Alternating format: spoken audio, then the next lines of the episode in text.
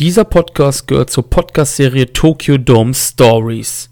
Die Hype-Podcasts für Wrestle Kingdom beginnen jetzt. Für mehr Informationen geht auf wrestling-infos.de, meldet euch im Forum an und checkt unsere Kanäle auf YouTube, Spotify und iTunes.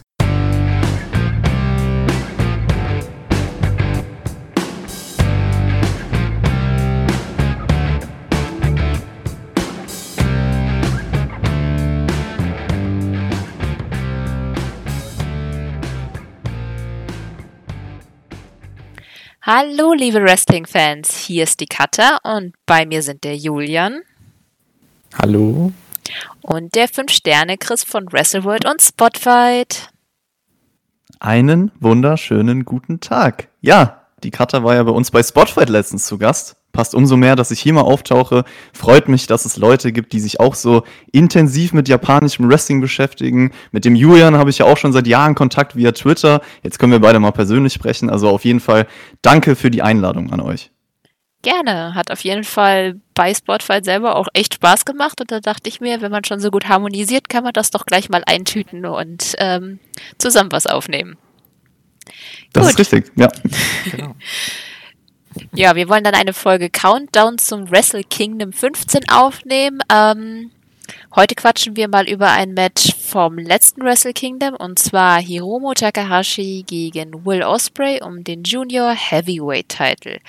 Kleiner Disclaimer, ja, Osprey ist teils Persona non grata, aber wir reden hier heute nur über den Wrestler Osprey, Wrestler Osprey und nicht die Privatperson. Dafür ist das schlichtweg das falsche Format. Darüber könnte man auch woanders reden. So, Chris, du hast das Match vorgeschlagen, unter anderem. Warum?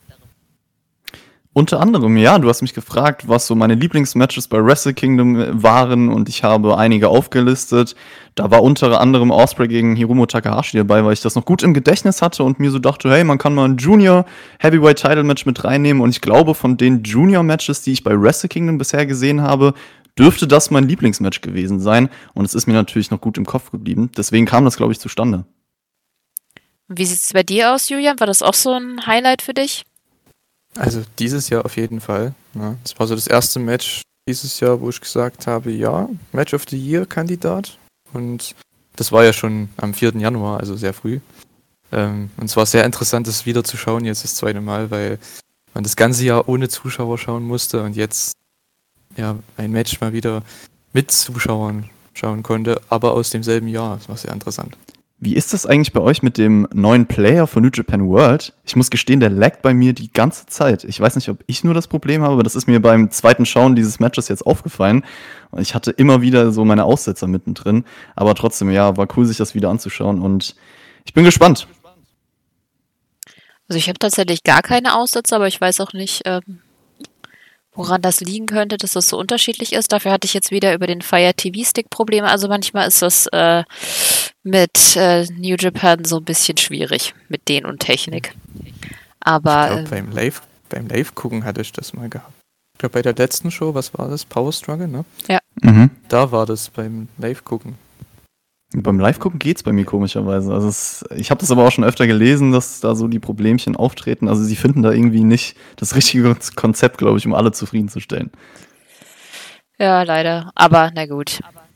Man kriegt's ja dann doch irgendwie geschaut. Meistens, wenn man spätestens wenn man an den PC geht, habe ich da eigentlich nie Probleme gehabt. Aber ja. Gut. Dann ähm, würde ich eine kleine Trivia zum Einstieg machen, und zwar ähm, die Geschichte, wie das Match zustande kam. Hiromo kam am 3. November 2019, also zwei Monate vor Wrestle Kingdom, äh, von seiner Nackenverletzung zurück. Er war volle 530 Tage aus dem Betrieb gezogen. Direkt bei seiner äh, Rückkehr forderte er dann Osprey heraus, was dieser dann eben auch gleich annahm. Nicht das erste Mal, dass die beiden um den Titel kämpfen. Hiromos zweiten Run mit dem Titel, ähm, der erste war so ein Ping-Pong mit Kushida Kushida noch, äh, bekam er, nachdem er gegen Osprey bei Dominion 2018 gewann. Ähm, er hielt ihn da aber auch nur einen Monat, weil er eben sich diese Nackenversetzung zuzog und zwar beim G1 Special in San Francisco gegen Rio Lee, äh, damals noch Dragon Lee. Ja, daraufhin musste er dann den Titel aufgeben, sprich seine Rückkehr musste ein Triumph werden und dementsprechend viele Emotionen lagen auch in dem Match. Abgesehen davon, dass seine und Ospreys Rivalität schon immer einigen Steam hatte, auch halt wegen Chaos, äh, Chaos wegen versus LIJ.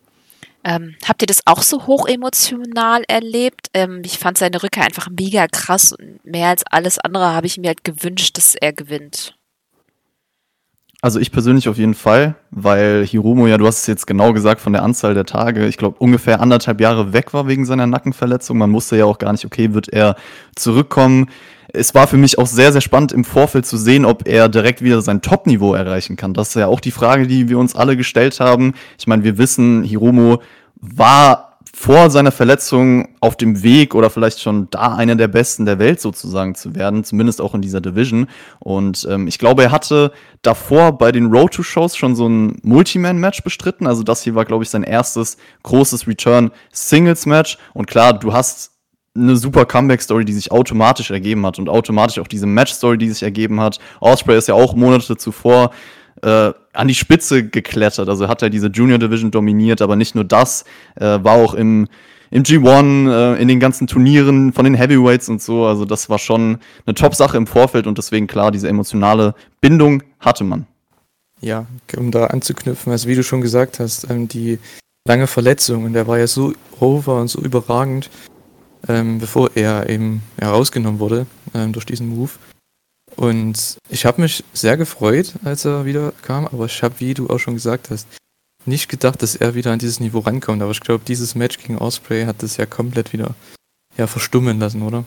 Also, muss man schon sagen.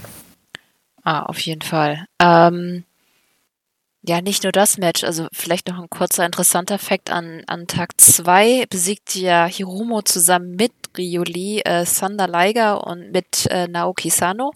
Und äh, das Coole, also das Match war an sich schon cool und danach schwor er dann Liger, dass er sein Erbe, die Junior Division bedeutend zu machen bzw. zu halten, äh, fortsetzen wollte. Also das fand ich äh, irgendwie auch ganz, ganz interessant mit der Rückkehr. Also ich meine, er hatte den Titel dann ja leider nicht lange, nur bis zum äh, Summer Struggle. Ähm, was ich sehr schade fand, aber darüber könnte man vielleicht hinterher noch drüber reden. Ähm, ja, können wir danach drüber sprechen. Ich verstehe den Titelwechsel bis heute auch noch nicht ganz. Ja, das ist definitiv so ein Thema. Gut. Aber zurück zum Matchtag. Ähm, das Match fand ja an Tag 1 von Wrestle Kingdom statt und war das vorvorletzte Match. Ähm, nur nochmal, um die Card allen so ein bisschen ins Gedächtnis zu rufen, weil das Match hatte wirklich starke Konkurrenz, was den Match of the Night Status angeht. Das erste Stardom-Match mit Hana Kimura, leider nur Dark. Aber auf jeden Fall ein geschichtsträchtiger Schritt und jetzt im Nachhinein natürlich mit besonderen Erinnerungen. Dann äh, gab es den IWGP United States, das Championship Match. Mox besiegte ja dann äh, Archer in dem Texas Death Match. Dann gab es das Intercontinental Match, äh, Naito gegen Jay White und das Main Okada besiegte ja Ibushi. Was war denn euer Lieblingsmatch von Tag 1? War das Hiromo gegen Osprey oder eins der anderen? Also persönlich, ich hätte nicht damit gerechnet, weil als ich Osprey gegen Hiromo gesehen habe, dachte ich, okay, das wird schwer, da nochmal drüber zu kommen. Aber es war im Endeffekt mein drittbestes Match an diesem Wochenende nur. Also ich würde sagen, Okada Naito von Tag 2 dann und auch Okada Ibushi als Main Event fand ich noch einen Ticken stärker, aber das soll jetzt eigentlich gar nichts von Osprey gegen Hiromu wegnehmen. Also für mich die zwei Matches Okada Ibushi, Osprey, Hiromu definitiv so eine Nummer für sich an diesem Tag. Also auch deutlich besser als der Co-Main Event. Aber gut, ich und Jay White ist so eine kleine kleine Liebesgeschichte, Julian, ne? Ja, auf jeden Fall. Ähm, ich stimme dir auf jeden Fall zu. Also für mich auch wahrscheinlich das drittbeste Match von den zwei ähm, Tagen, was schon echt was aussagt über die zwei Main Events. Also das ist schon eine Riesenqualität. Wenn du Okada Ibushi noch am selben Tag hast, ist schon der Wahnsinn. Und ich hätte, hätte es diese Matches nicht gegeben, wäre das wahrscheinlich so mit mein Match of the Year gewesen. Ähm, aber gut, so ist es jetzt wahrscheinlich nur in den Top 5 oder so. Ne? Ja. Ich, ich überlege gerade, ich überlege wirklich, ob ich seitdem, also diese drei Matches sind definitiv eigentlich vielleicht sogar meine Top 3 Matches des Jahres bisher. Und das Jahr schon fast vorbei. Also es schafft Wrestle Kingdom öfter, Sonst ist es immer so, dass im G1 vielleicht mal hier und da Matches noch an diese Spitze kommen, aber ich muss dieses Jahr gestehen, ich glaube, ich habe seit Wrestle Kingdom Tag 2 oder generell keine besseren Matches jetzt gesehen. Oh, das fände ich echt schwer zu beurteilen. Ich finde es auch unfassbar schwer, Matches zu vergleichen. Also ich meine, Wrestle Kingdom lebt aber auch von der Stimmung, die Wrestle Kingdom macht. Also man ist aufgeregt, ähm, es ist einfach das größte Event, man ist von am Anfang an einfach schon in diesem Feeling drin und dadurch wirken die Matches automatisch für mich auch größer. Ja, aber ich würde es mit einberechnen, ehrlich gesagt. Also ich würde die, dieses emotionale Feeling natürlich auch bei, bei der Live-Reaktion dann sozusagen mit einberechnen. Klar, im Nachhinein kannst du dann vielleicht sagen, okay, äh, nüchtern betrachtet, das und das könnte ähnlich noch gewesen sein, aber wenn du jetzt so von der Live-Atmosphäre sprichst, dann würde ich mit meiner Aussage da für mich persönlich immer noch zustimmen. Ja, definitiv. Also würde ich sogar auch so sehen. Ähm, vielleicht noch das eine oder andere AEW-Match wäre es bei mir noch, was da so rankommen könnte. Ähm, aber ansonsten, ja, stimme ich. Sprichst du von, was ist dein Lieblings-AEW-Match dieses Jahr? Das Tag Team-Match. Young Bucks gegen Omega und Page. Genau, vom letzten Okay. Pay-Per-View von, und äh, mit Zuschauern war es ja dann. Wow. Ja, ich finde das extrem schwer, Matches mal untereinander zu vergleichen, weil jedes bedeutet irgendwie was anderes. In dem Fall war es einfach, dass ich so richtig froh war, dass Hiromo wieder da ist. Und dann war ich natürlich emotional direkt involviert. Aber ja, das ist es so überhaupt. Also, ähm, wenn die Matchqualität dann auch noch stimmt, ist das natürlich doppelt gut. Aber je emotional involvierter man ist, desto besser findet man natürlich auch das Match und verzeiht vielleicht auch kleine Sachen, die nicht so gut waren. Deswegen, ähm, boah, es ist für mich ein bisschen Äpfel mit Birnen teilweise. Ja, schwierig. Gut. Beides lecker, ne? Tja. Außer wenn die Birne zu roh ist, wie mir das heute passiert ist. Das war nicht so lecker. Ist sie dann einfach, ja, okay, ja, ja, doch, kann ich verstehen. Aber ich mag ich es auch nicht, wenn es so matschig ist. Das ist auch schlimm. Das geht, dann kann man es immer noch in Joghurt reinmachen, aber mit so einer halbrohen Oder Birne einfach kann in man den einfach. Mixer. Hm. Stimmt. Also eine halbrohe Birne Ja. ist dann doch irgendwie bäh. Okay. es ist nicht der Birnen-Podcast. Wir versuchen über Wrestling zu reden. Wollen wir über das Match reden? So, Lass ich uns tun, ja. Supi. Ähm, ja, ich würde erstmal zu den Entrances kommen. Äh, Hiromos Musik ist ja leider recht random, wie ich finde, aber sein Aufzug macht das halt einfach wieder wett und auch vor allem in dem Match. Ich meine, er sah aus, als wären diverse Papageien auf ihm explodiert. Fand ich fantastisch. Dafür hat dann Osprey halt die coolere Musik, ähm, war aber diesmal auch nicht weniger flashy mit seinem Plüsch-Schneetiger, Schneeleopard. Ich bin mir nicht sicher, auf seiner Schulter und diesem opulenten Plüsch an Kapuze und Ärmeln.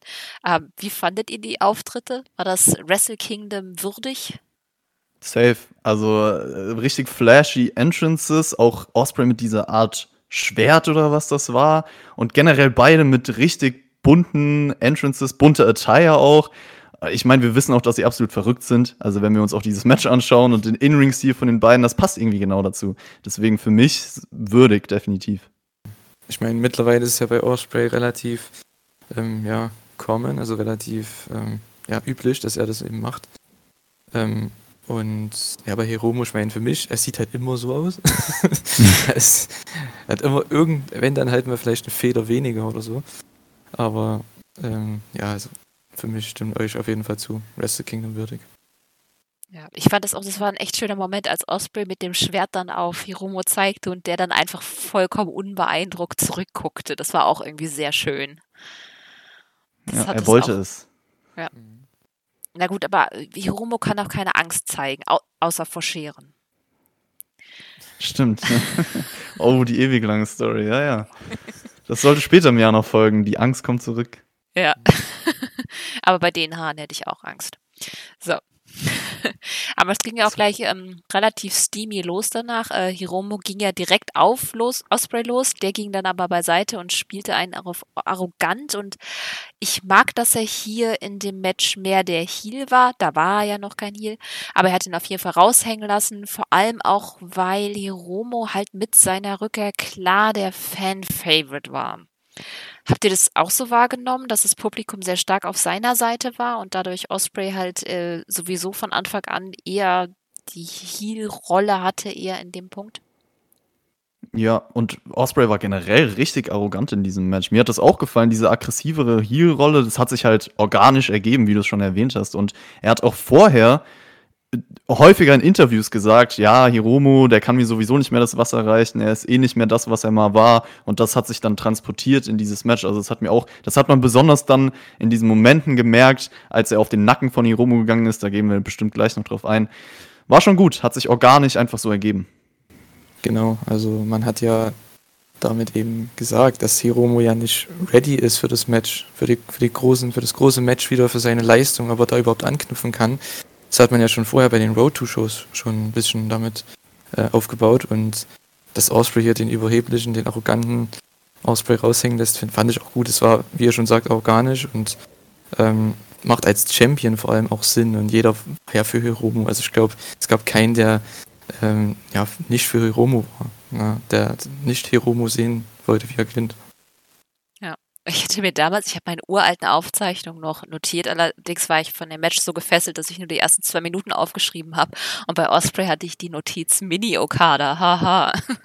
Oh, stimmt, das packt er auch manchmal aus, ja. ja. Aber ich, ich feiere es auch, ähm, diese Anfänge in den Matches, das war ja hier auch so, wo sie ganz, ganz viele Moves teasen, die aber erstmal ausgekontert werden, dann hast du so eine richtig schnelle Phase und das ist irgendwie so ein typisches Osprey-Formular auch, hat man hier auch so wieder ausgepackt. Ja, ja und auch das, das auch gern, ne? Ja.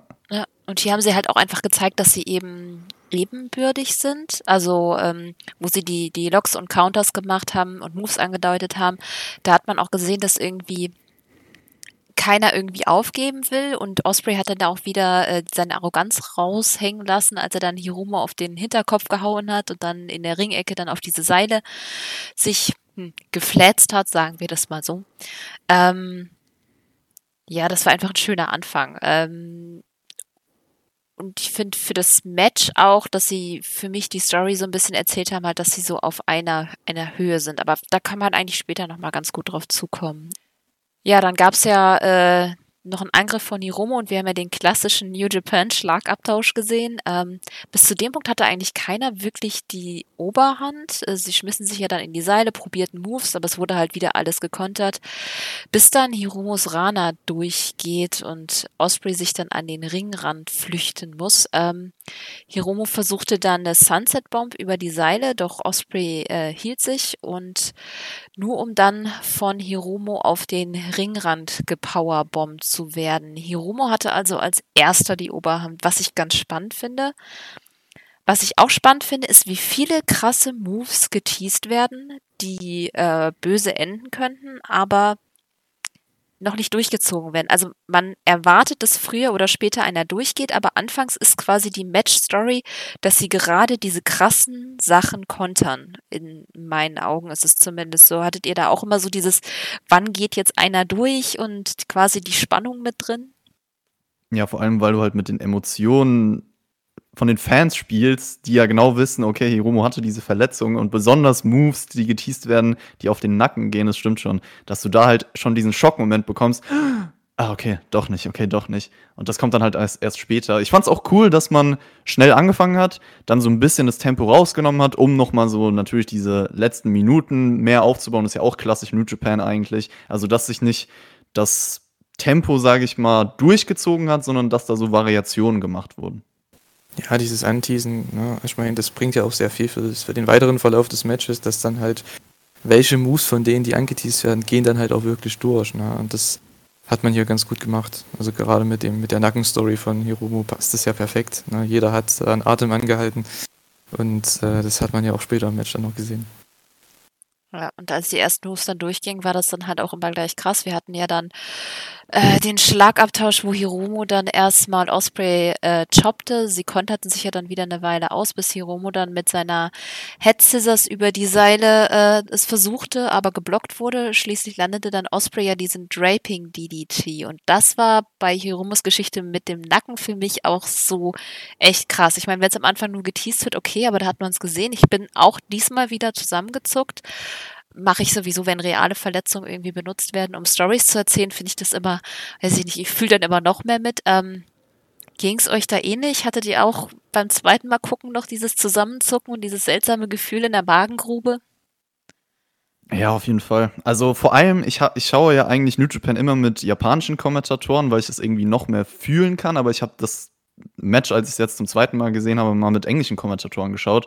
Und die haben ja auch ein bisschen den Hintergrund dieses Moves erklärt, dass ein Tomoaki Hornma dadurch auch ewig verletzt war. Und das macht es irgendwie noch besser logischerweise ab diesem Zeitpunkt war dann klar, du hast noch mehr Emotionen im Match, man hat noch mehr mitfühlen können äh, durch die ganze Sache mit Hiromo und er hat auch generell den Underdog in diesem Match dann mega rübergebracht. Also auch durch, durch seine Mimik, durch seine Gestik, wie er sich immer wieder im Hinterkopf festgehalten hat und die Leidenschaft hinter jeder Aktion, die er rausgehauen hat, also diese Unverwüstlichkeit von ihm. Ab diesem Zeitpunkt war da einfach noch mehr Bums dahinter sozusagen. Ja, also es war eigentlich der perfekte Move irgendwie, weil ich denke, für die Leute, die das nicht wissen mit Honma, was da passiert ist, die denken sich, okay, das war ein krasser Move aus den Nacken, okay, das ist vielleicht nicht so gut, oder auf dem Kopf. Und ähm, die Leute, die es wissen, die englischen Kommentatoren haben das ja auch sehr, sehr schön ähm, aufgespielt, die zucken ja nochmal mehr zusammen. Also es war eigentlich perfekt für alle möglichen Fans, sage ich mal, alle Arten von Fans, die das Match geschaut haben. Definitiv. Sehr schöner Spot ich fand es dann auch krass, dass Osprey dann quasi einfach weiter auf Hiromus Nacken ging. Man hatte auch quasi keine, keine Gelegenheit, sich wirklich davon zu erholen. Es gab ja dann später einen Chokehold über äh, Arm und Nacken.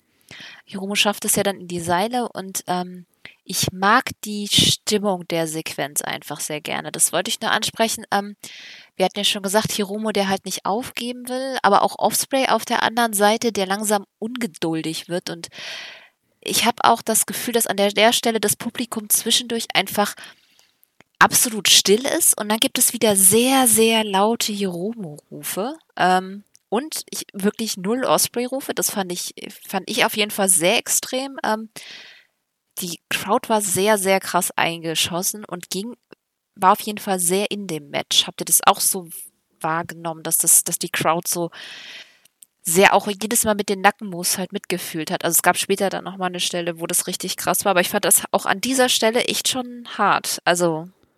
Ja, auf jeden Fall. Also so ein bisschen gemimikt, was, was wir gerade in diesem Moment fühlen. Und auch ähnlich wie ich das mit dem Tempo angesprochen habe, es gibt einfach die Momente, wo es, wo Stille herrscht und dann halt diese Abwechslung, wo die Crowd auf einmal, wie du sagst, Hiromo chantet oder halt abgeht bei gewissen Situationen. Und ich glaube, das ist auch so wichtig, dass diese Abwechslung reinkommt und dass sich das nicht wie so ein roter Faden nur stetig durchzieht. Ich glaube, dadurch kreierst du so eine gewisse emotionale Achterbahnfahrt einfach, die in dem Match auch drin war. Ja, Osprey war ja auch nicht da, um gecheert zu werden in dem Match. Ja. Also er war einfach nur der Champion, der hatte einfach keine Story. Es war einfach, er war halt der Champion, er hat das Match, sein Dream Match gegen Hiromo bei Wrestle Kingdom und das war's. Hiromo hatte ja eher die Story mit dem Nacken, mit seiner, seinem Return. Jetzt ist er wieder bei Wrestle Kingdom und so weiter und so fort. Ich denke deswegen, ähm, ja, konnte man Osprey gar nicht cheeren. Deswegen fand, war ich da gar nicht überrascht gewesen, dass die Crowd da Hiromu, äh, Hiromus Aktion eigentlich komplett gefressen hat. Also ich fand das sehr, sehr, sehr gut. Sehr organisch auch. Ich fand es halt auch spannend, weil zu dem Zeitpunkt halt Osprey immer noch sehr, sehr over, auch als Face war und ähm, ja, dass es dann trotzdem dann für dieses eine Match halt so extrem rüberspringt, fand ich halt ganz cool. Aber es ist, ähm, ja auch nicht nur wegen dem Nacken so gewesen. Was ich eigentlich ganz cool an der Nackenstory fand, war, dass, ähm, dass es genau dieser Nacken ist, der ihn quasi immer ausbrennt. Kurz danach, kurz danach gab es ja auch diese coole Abfolge, wo er dann erst Flatliner Low, äh, Low Dropkick und dann war es, glaube ich, Falcon Arrow rausbrachte. Aber dann war es wieder der Handspring Kick von Osprey, der ihn dann quasi wieder runterbrachte. Also auch für Leute, die die Verletzungsgeschichte von ihm nicht kennen, ähm, hat man einfach die Geschichte im Match, finde ich, sehr, sehr gut erzählt. Also selbst da hätte man noch sagen können, wenn man nicht wusste, dass er vorher eine Verletzung hat, dann hat er sich vielleicht in dem Match erzählt, aber spätestens ab dem Moment hat man halt immer wieder gemerkt, so, es ist immer wieder der Nacken, der ihn ausbremst. Das ist ja sowieso eine Spezialität von New Japan, finde ich, dass sie es einfach schaffen, durch das Wrestling, durch das Storytelling im Ring selber halt dir zu erzählen, okay, wie sind die Charaktere, was ist da vorher passiert, was sind die Konsequenzen und du nicht unbedingt wissen musst, okay, ähm, ja, hier, ich muss jedes Promo-Segment jetzt gesehen. Wir sehen das ja häufig im Mainstream-Wrestling, dass du genau wissen musst, eigentlich hier, das haben sie gesagt und das ist wichtig, sondern die erzählen dir wirklich durch den Ring, was halt passiert. Und das hat man in dem Match natürlich auch wieder gespürt. Ja, stimme ich zu. Kann ich genauso unterschreiben. Gut. also, ja. Wir finden uns jetzt so quasi mit Match. Ähm, und für mich kommt jetzt die kreativste Sequenz im Match. Ähm, sag, Oh ja, oh. ja oder nein, das war. Ja, Die ist ja, die ist ja auch richtig viral gegangen, die Sequenz, Ja, muss da man gab sagen. es sehr viele GIFs, für die sich vielleicht nicht erinnern. Ähm, Hiromo rettete sich ja aus dem Ring. Äh, Osprey versuchte sein Sasuke Special, der ging aber daneben. Hiromo versuchte dann den German draußen. Osprey landete aber auf den Füßen. Also schmiss Hiromo Osprey mit einem Belly to Belly in den Ring durch die Seile durch, woraufhin Osprey dann den Sasuke, Sasuke Special nochmal probierte und der ging dann durch. Wahnsinn, oder?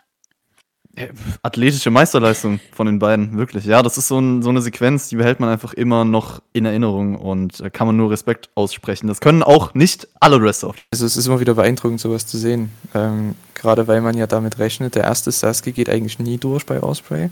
Aber dann bleibt er ja im Ring stehen, sage ich mal. Also er flippt dann wieder in den Ring zurück. Und hier war es eben so, der erste denkt man, er geht durch, dann Konter, wieder Mhm. Konter und dann geht er durch. Ich fand das so genial. Ähm, wahrscheinlich mit der beste Spot im Match, würde ich jetzt vielleicht sogar sagen, was die Athletik angeht. Zum Near, zu den, zu den Near-Force-Spots kommen wir ja noch, die waren vielleicht sogar noch ein bisschen heftiger. Aber das war schon das erste, da wusste man, okay, das ist Wrestle King. Und das ist Hiromo gegen Osprey. Ich fand's einfach Kreativ auf jeden Fall. Ja. Definitiv. Für mich halt echt die kreativste Sequenz im Match. Es war einfach, schön zu sehen, kann man sich auch irgendwie dreimal ansehen. Okay, ich gebe es zu, ich habe es mir dreimal angesehen, weil ich es einfach so schön fand. Tja. Ich habe es auf Twitter danach nicht nur dreimal gesehen, sondern um die 100 Mal wahrscheinlich. Ja, direkt nach dem Match. Ja, es hat ja jeder geteilt, gefühlt. Ja. Das war echt sehr schön. Gut, Ja, aber ähm, das ist cool. Damit, damit kreierst du so Aufmerksamkeit für New Japan. Also so durch gewisse Situationen, die dann einfach Leute sehen, die noch nie was von der Company gesehen haben. Oh, das sieht ja cool aus. Kann ich mal einschalten. Deswegen bringt sowas definitiv was. auf jeden Fall. Und in dem Fall ist es ja so, dass sie es nicht übertrieben haben. Das war jetzt halt eine Sequenz in einem 25-Minuten-Match. Und wenn man Ja, die haben ja verschiedene Facetten gezeigt. Ja. Also es war ja nicht nur, äh, wir springen rum, fliegen, wie auch immer, sondern halt verschiedene Dinge. Wir haben ja ganz viel über die Story schon gesprochen und äh, kommen da auch noch auf. Also die haben ja verschiedene Wrestling-Stile auch integriert in das Ding. Ja, genau. Kurz danach hast du dann einfach einen krassen, fiesen Double Stump von der Ringecke, der jetzt nicht irgendwie fancy aussah, aber einfach ein krasser Impact auf Hiromos Nacken gegeben hat.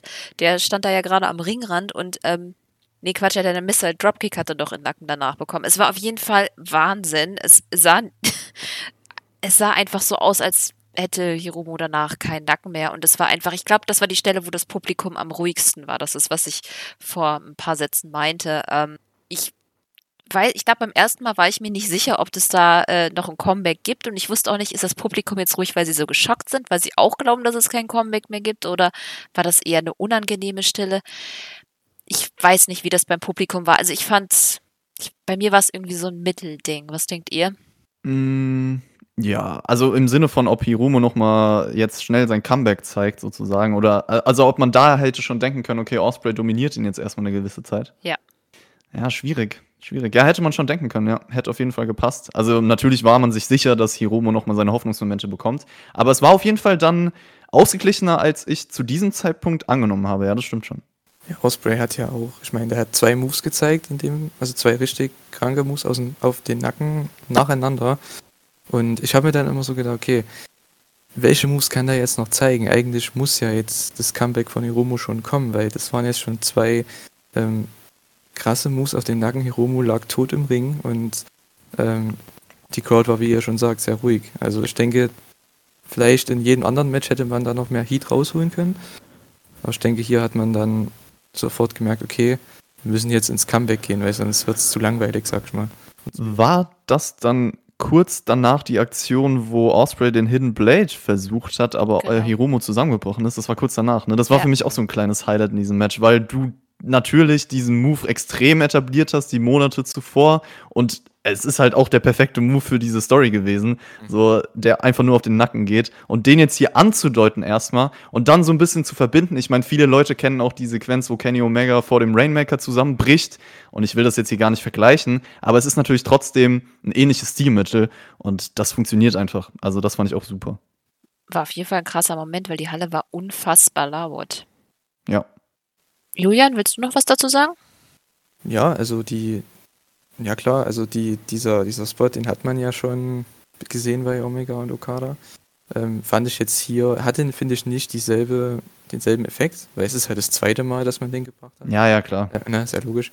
Ähm, aber trotzdem hat es hier rein, reingepasst. Und ich habe gedacht, okay, jetzt kommt das Comeback von Hiromo und dann geht's richtig los. Gab es ja auch tatsächlich. Obwohl ich fand die Sequenz an sich auch ziemlich crazy. Weil ähm, Osprey kletterte ja dann mit Hiromo auf den Schultern aufs zweite Seil. Hiromo haute dann aber ab, versuchte den Rana, den Osprey dann blockte. Dann wieder Hiromo auf die Schulter nahm und Hiromo entkam und knallte Osprey dann den Destroyer rein und es gab ja 1, 2 und Kickout. Ich fand den Konter einfach extrem kreativ. Hat euch das auch so gut gefallen? Ja, auf jeden Fall. Also vom Wrestling-Standpunkt halt absolut hochwertig auch schon wieder. Es sah halt auch so smooth aus und generell dann kamen ja auch richtig komplexe Sequenzen, eigentlich auch komplexe Übergänge. Und da muss man auch einfach mal Props verteilen, dass das alles so schön aussah. Und ähm, ich glaube, das hat dem Match auch mega gut getan und diese, diese Sequenz ist natürlich ein Beispiel davon, ja. Ja, da haben sie dann angefangen, richtig loszulegen und da ging es richtig ab. Also da wusste man, okay, so nach, glaube, knapp waren an die 20 Minuten waren es da schon fast, ne? Ja, ich glaube 18, dann, 17, äh, irgendwie sowas. 18, ja. Und dann ging es richtig ab. Und da, ich denke, ab da war spätestens jeder drin in dem Match.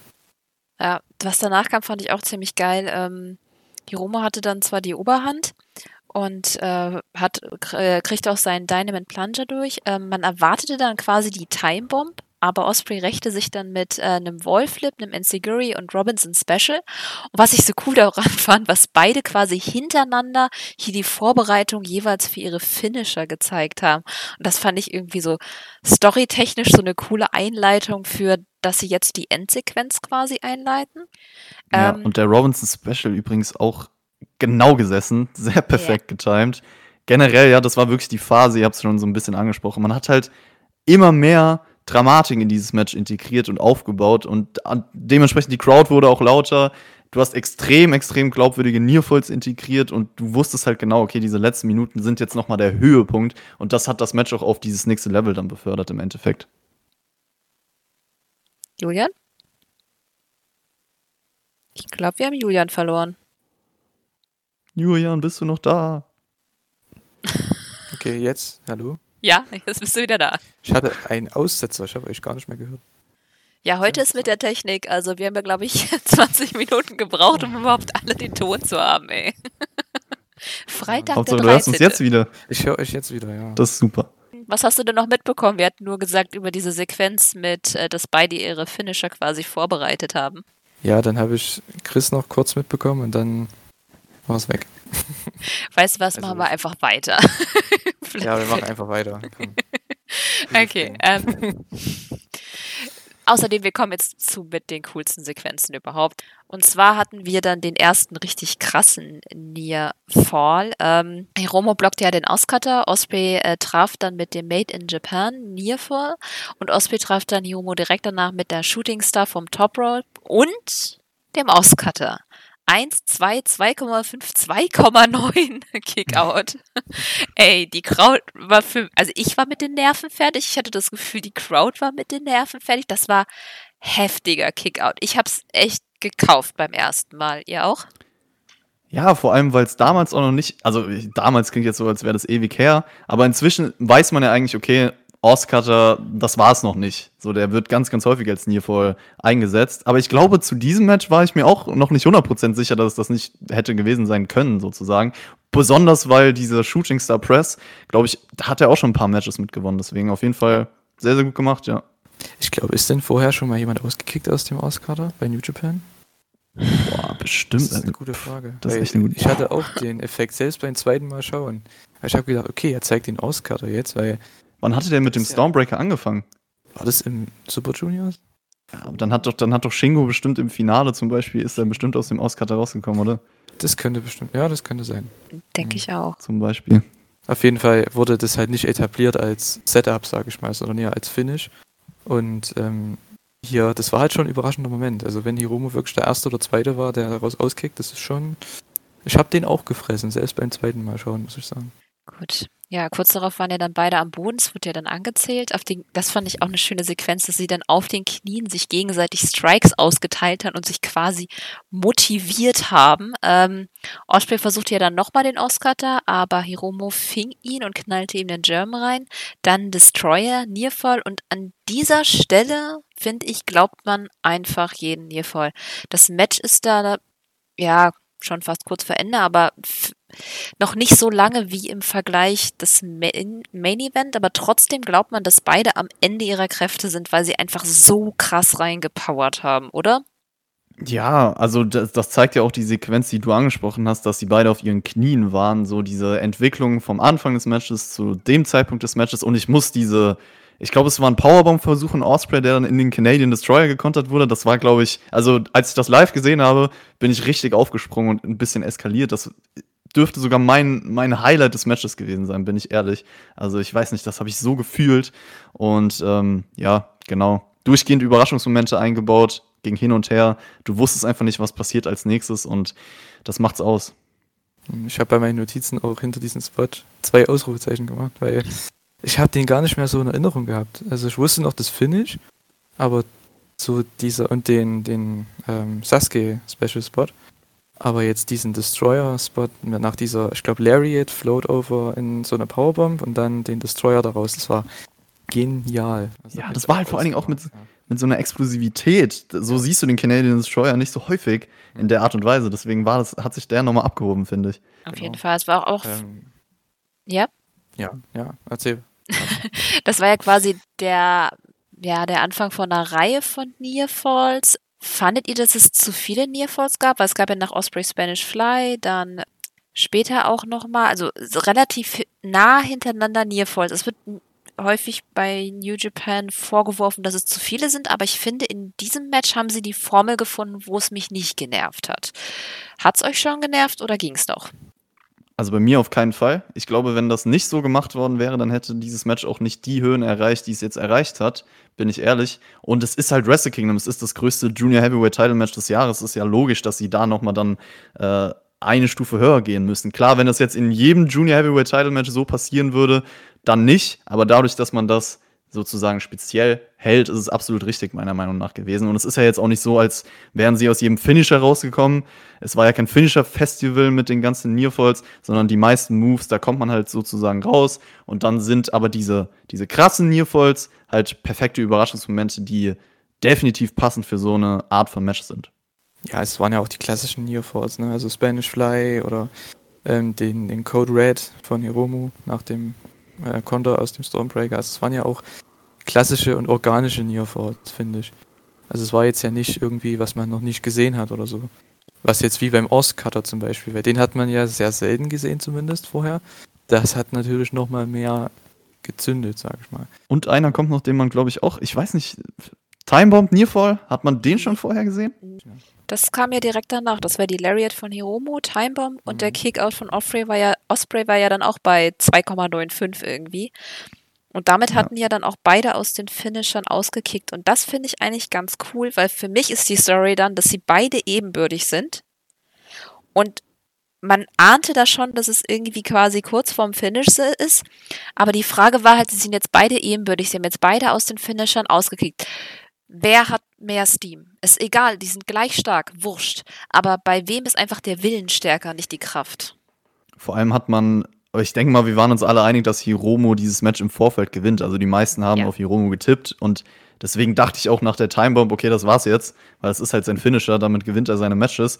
Deswegen auch der sehr, sehr glaubwürdig. Ich will auch nochmal die Hidden Blade ansprechen, die dann durchgegangen ist. Und mit der Backstory, haben wir ja schon drüber gesprochen, der ganze Nacken, war ich mir selbst nach diesem Move, egal was jetzt danach kommt, wirklich, der hätte danach weiß ich nicht, irgendeinen Signature-Move von ihm raushauen können, also Osprey, hätte ich gedacht, das war's. So. Und dieses Momentum hast du halt mitgenommen. Dann wurde aber nochmal gekontert und ähm, ja, extrem gut gemacht.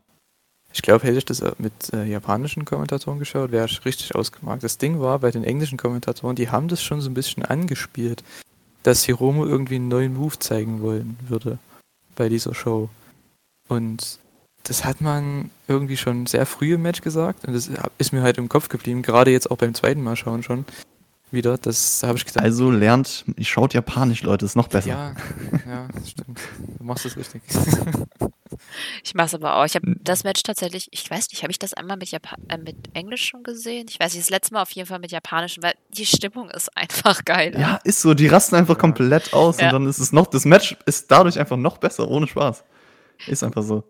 Aber da wir es gerade halt angesprochen nicht- haben. Ja, man kriegt halt nicht so viel Backstory mit, wollte ich halt nur sagen. Also das Ja. ist halt bei den japanischen Kommentatoren, das ging mir im G1 halt oftmals so jetzt dieses Jahr. Man, die Matches sind gut und richtig gut teilweise, nur man kriegt die Backstory nicht so wirklich mit. Und an den letzten drei Tagen, als die englischen Kommentatoren wieder da waren, die haben das ja innerhalb von drei Shows alles gerecapt. Und auch richtig gut, fand ich. Ja, also für Neuansteiger vielleicht da besser. Wenn du dich auch Ja. nicht außerhalb dann so extrem damit informieren möchtest und so, dann klar, es hat seine Vor- und Nachteile. Und ich will ja auch gar nicht sagen, dass die englischen Kommentatoren einen schlechten Job machen. ich Aber finde es schon ja. sehr beeindruckend, wie die das schaffen, das so gut zu Ja. recappen jedes Mal. Ja, die, die japanischen Kommentatoren legen auch einfach einen anderen Fokus, muss man dazu sagen. Ähm, die gehen nicht ganz so krass auf Backstories ein, sondern vor allem auf Bedeutung. Das finde ich eigentlich ganz spannend. Das ist schon eine andere Mhm. Art der Erzählung. Also man, ich verstehe natürlich nicht alles. Äh, Es gibt auch Nuschel-Kommentatoren, bei denen ich einfach raus bin, aber ich verstehe immerhin. Ich verstehe gar nichts. aber- Ich verstehe nur Liger, wenn er Chance, Chance sagt. ja, stimmt. Chance, Chance. Und so das, ne? So, ne, genau, das kommt immer. Hi, verstehe ich. Ja, das auch. Das so Das das, ne geht heißt ja einfach nur so ist das. Und das sagen die kommt alle- sehr oft. Alle 30 Sekunden. Ja. Ja, das stimmt. Okay, jetzt noch den Finisher. Wir hatten ja dann ähm, quasi Hiromo beschwörte ja dann alles, was sich in seinem letzten Jahr dann aufgestaut hat. Es gab den Running Forearm und eben die Time Bomb 2. Also seinen neuen Finisher, eine Art. Ich finde das echt schwer zu äh, beschreiben, aber ich habe mal gelesen, jemand hat geschrieben, ein Air Raid Crash, aber auf dem Boden. Ich glaube, das trifft es ganz gut. Auf jeden Fall natürlich 1, 2, 3 Ende. Hiromo hat nach 24 Minuten und 34 Sekunden gewonnen und äh, hatte eine der besten Comebacks ever für mich. Es war so ein bisschen Modified Emerald Flosion Misawa-Style auch. So kann man den Move ein bisschen umschreiben. Also Oh. generell auch Ja. sehr, sehr cool, dass äh, er einen neuen Finisher ausgepackt hat, weil er sonst halt vorher alles versucht hat und auch dementsprechend diese Entwicklung vielleicht von ihm vor seinem Comeback oder vor seiner Verletzung jetzt im Nachhinein, dass er halt gedacht hat, okay, komm, ich muss jetzt was Neues zeigen, um dieses Match zu gewinnen. Das zeigt auch, welche Höhen dieses Match äh, eingenommen hat, sozusagen. Also das hat sehr, sehr gut funktioniert und ähm, ist immer cool, wenn man jetzt eigentlich weiß, okay, selbst nach einem Timebomb könnte es vorbei sein. Jetzt hat er aber noch einen zweiten Finisher, also da auch so ein bisschen für, für das Aftermath oder für seine neuen Matches dann vorgesorgt. Ja, ich finde halt bei solchen Moves, die halt ähnlich aussehen wie der originale Finisher, sag ich mal, das nimmt halt so ein bisschen die, wie du jetzt sagst, der hat jetzt zwei Finisher, das nimmt halt so ein bisschen das Einzigartige weg. Also finde ich jetzt. Ähm, die, die Frage ist, in wie vielen Matches hat er diesen Move dann danach noch gezeigt eigentlich? Weil ich finde es halt, also bei, bei diesem Move fände ich es halt cool, wenn er den wirklich nur in den richtig großen Matches auspackt. So. Das Ja, wäre halt perfekt. Ja. Dieser, wenn er sonst einfach immer nur die Timebomb zeigen würde, ich weiß jetzt gar nicht, wie das im Nachhinein war, ehrlich gesagt, die ganze Zeit. Aber wenn er sonst immer nur die Timebomb zeigen würde, so das ist eigentlich sein Finisher, aber dann weiß man, okay, wenn so ein Match mal kommt und die Timebomb halt zu einem Nearfall, dann, ja, dieser Move ist dann nochmal so dieses extra Stück, was halt ganz, ganz speziell gehalten werden sollte, klar. Tatsächlich hat halt er auch den danach, glaube ich, nämlich echt nicht mehr gezeigt. Ich könnte mich nicht daran erinnern, weil ähm, beim Match gegen Ishimuro, der, da hat er ja verloren. Dementsprechend ähm, Ich, er hat ja im New Japan Cup ein paar Matches gewonnen, aber ich weiß gar nicht. Ja, nicht mit dem Time Bomb Ishii 2. vielleicht, oder? Ja, hoffentlich nicht. Ach, der sah schon krank aus, ne, der Move. Ja. Also, Ja. Oh, Ospreys Nacken. oh Mann, Das war die Rache für die ganzen Nackenstege vorher. auf jeden Fall. Ja, und der Sieg natürlich äh, genau richtig. Äh, die, der Feel-Good-Moment für Hiromu Takahashi, das, was es sein sollte. Deswegen alles schön. Man hat sich mit ihm gefreut und ähm, einfach gut, dass man diesen Moment so auch durchgezogen hat. Ja, also man konnte gar kein anderes Ergebnis da machen, oder? Also, Ja. Ich mag übrigens auch sein Selling danach. Hiromo konnte ja dann quasi kaum stehen, war überemotional, fiel dann auf die Matte. Das war für mich ähm, fast mehr echt als gespielt. Hiromo war dann quasi auch für sich selber, glaube ich, in dem Moment endlich zurück, weil ich meine, er hat ja Ewigkeiten gewartet, bevor er wieder da sein kann. Ich glaube, in dem Moment hat er realisiert, so, jetzt geht's weiter, ich habe den ganzen Scheiß überstanden, ich bin wieder da. Und das hat man, finde ich, ihm einfach richtig angesehen.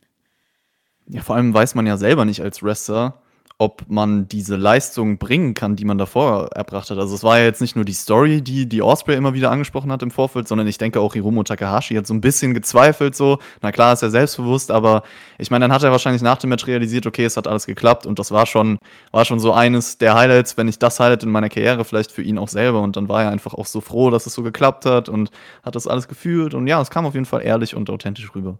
Ich will mir gar nicht vorstellen, wie der Druck gewesen sein muss. Oh ja. Du kommst nach anderthalb Jahr wieder hast ein Wrestle Kingdom Match gegen wahrscheinlich zu, der, zu dem Zeitpunkt den besten Wrestler vielleicht mit ähm, aus dem letzten Jahr und die Erwartungen, Alter, also es ist schon, also da musste erstmal standhalten können und er hat es auf jeden Fall gemacht. Das ist eigentlich Wahnsinn. Jetzt übertrag das mal auf so ein, auf die ganzen Wrestle Kingdom Main Events, so die Okada dann immer hat und so, der muss ja immer wieder so denken, oh, ich muss eigentlich das toppen oder zumindest die ja. Leistung abrufen von den letzten Malen. Das ist schon, Verrückt, ja. Aber ihm merkt man es nicht so an. Ich denke, bei Naito merkt man es eher noch, wenn er Main Event muss. Dass er sich extra mehr anstrengt. Jedes Mal. Wollen wir noch kurz über den Titelverlust reden, weil ich das ja vorhin auch schon angesprochen hatte. Ich habe bei dir, Chris, rausgehört, du fandest auch nicht unbedingt, dass der den hätte schon dort verlieren müssen. Also er hat den ja beim Summer Struggle in Jinju gegen Ishimori nach, das waren, ist nicht so 230 Tage etwa verloren. Ja, ich finde halt, ähm, dadurch, dass wir aktuell die Pandemiephase haben, es ist jetzt, es ist, es fühlt sich einfach im Wrestling generell so an, als würden wir eine kleine Pause einlegen und dann, wenn die Fans wieder richtig am Start sind und auch wieder bei New Japan jetzt als Beispiel wieder richtig loslegen dürfen, etc., wenn alles so ein bisschen vorbei ist, dann geht's wieder weiter. Und ich finde, in dieser Phase jetzt im Sommer, es ist einfach unnötig, so eine Story, die man bei Wrestle Kingdom anfängt zu erzählen, einfach schon ich will jetzt nicht sagen zu beenden, aber ich finde einfach, diese, dieser Titelverlust von Hiromu hätte viel, viel größer rüberkommen müssen. Also er hat ja Rio Lee auch besiegt gehabt im Nachhinein noch. Dann stand er auch im New Japan Cup, hatte da ein wirklich gutes Turnier, also stand im Halbfinale. Ja, und mit Ishimori danach, es ist für mich jetzt nicht so, dass ich mir denke, ja, das ist absolut sinnvoll gewesen, weil mit dem hat man jetzt so viel gemacht und so viel vor, was ja aktuell auch gar nicht möglich ist, äh, wollte krass Heat auf ihn lenken. Deswegen finde ich es schade und unnötig im Nachhinein. Ich glaube, dass man da eine größere Story hätte mit aufziehen können. Ja, ich fand auch, es kam sehr random, oder? Also, ich weiß nicht, Ishimori hat ja so gut wie nichts gemacht vorher. Der war im New Japan Club. Und Japan Club, genau. New Japan Cup. ähm, Im Club ist er wirklich, ja. Club ist er, ja. ähm, ist da, glaube ich, nur eine Runde weitergekommen, ja. Und dann war es ja auch schon wieder vorbei. Oder zwei Runden sogar, ich weiß es gar nicht. Ähm, ich fand es halt sehr random, dass der Titel gewechselt ist. Ich kann's, ich konnte es aber dann nachvollziehen, weil ich dachte, okay, wenn man noch das Super Juniors Turnier bringt, wäre es für Romo vielleicht besser, dass er das Ding gewinnt, damit er dann ähm, sich den Titel wieder zurückholen kann bei Wrestle Von daher, ich denke, dass auch Gedo da ein bisschen umplanen musste. Also im Nachhinein sehe ich das jetzt mal ein bisschen entspannter. Aber zu dem Zeitpunkt, da stimme ich auf jeden Fall zu. Ich fand es sehr komisch, dass man den Titel gewechselt hat. Also ich hatte von Anfang an einfach das Gefühl, dass Ishimori halt so ein Interims-Champion ist. Ähm, er wurde ja auch nicht anständig aufgebaut oder so. Aber das hat man ja, das Problem ist, dadurch, dass man das mit Evil ja auch gemacht hat, frage ich mich, warum man das bei beiden Titeln unbedingt durchziehen wollte. Da, bei der Show haben ja, glaube ich, gefühlt alle Titel gewechselt. Ich weiß nicht, ob es bei Evil derselbe Hintergrund ist wie jetzt bei Ishimori. Ich glaube, bei Ishimori ist es wirklich der, dass man nochmal Hiromo und Wrestle Kingdom vielleicht nochmal so ein ja, ist auf jeden Fall was Neustart. anderes, kann man nicht ganz vergleichen, aber trotzdem, ich glaube, das ist so ein bisschen ein Problem, was ich mit dieser Show hatte, booking-technisch. Ja, das war schwierig. Der ganze New Japan Sommer war ja so ein bisschen booking-technisch schwierig. Ja, komisch irgendwie. Ja, man wusste halt nicht genau, wie geht man mit der Pandemie um. Aber das hatte man ja eigentlich überall. Und ich glaube, da wurde echt. Ich weiß nicht, was die ursprünglichen Pläne waren, aber ich befürchte, die sahen einfach so fatal anders aus und die konnten einfach nichts machen, dass sie dann einfach eine ganz andere Schiene gegangen sind und vielleicht versuchen einfach die Stories zu strecken, um die dann zu einem späteren Zeitpunkt zu erzählen. Und das könnte ich mir jetzt Das in dem sein. Fall bei Hiromo halt er erklären. Er holt sich bei Wrestle Kingdom wieder den Titel und dann kommt vielleicht die Storyline, die auch immer sie dann erzählen wollten. Das kann durchaus sein. Also ich sage, in, in, in früheren Zeiten habe ich häufiger gesagt, habe Vertrauen in Gedo, selbst wenn viele Leute gesagt haben, ja, das und das ist passiert. Es gibt hin und wieder aktuell zu viele Dinge, wo ich einfach sagen muss, boah, nee, da kann ich einfach kein Vertrauen haben oder das sagt mir nicht zu, das ist so eine gewisse Richtung. Wenn wir jetzt ganz, ganz aktuell auch Power Struggle mit einbeziehen. Aber ja, bleiben wir gespannt. Ich hoffe einfach, Wrestle Kingdom ist dann wieder der, der Tag oder die Tage, die richtig abliefern. Hoffen wir alle, denke ich. Da gehe ich von aus. Alleine schon, weil die Stimmung da ist. Ich glaube, bei Wrestle Kingdom ver verzeiht man vielleicht auch mehr, aber auch bis jetzt, wie die Card überhaupt schon aussieht. Ich meine, wir sind, wir nehmen ja jetzt Anfang November aus, wir wissen noch nicht viel, aber es sieht alleine schon jetzt interessant aus. Und ja, ach, darauf kann man sich auf jeden Fall immer freuen, egal ob mit Pandemie oder ohne. Gut. Hat noch jemand ein Anliegen zu dem Match?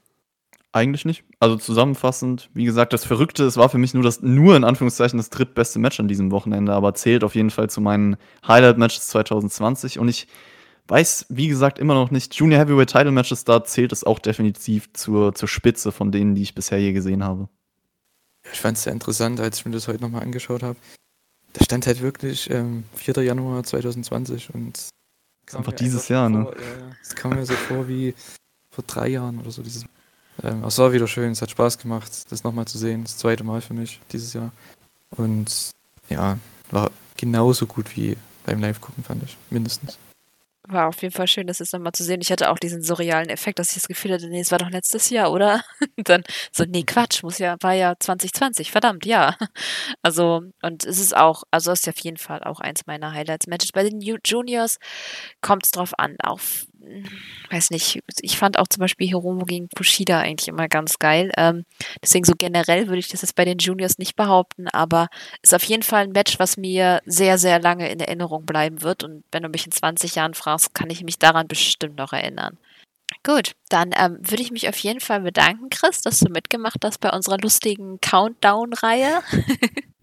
Hat wie immer Gerne, ich Spaß bedanke gemacht. mich bei euch. Und dann würde ich sagen, viel Spaß euch bei Wrestle Kingdom. Bei den Euch anderen ähm, ja, Match Madness Folgen. Bleibt gesund. Ciao.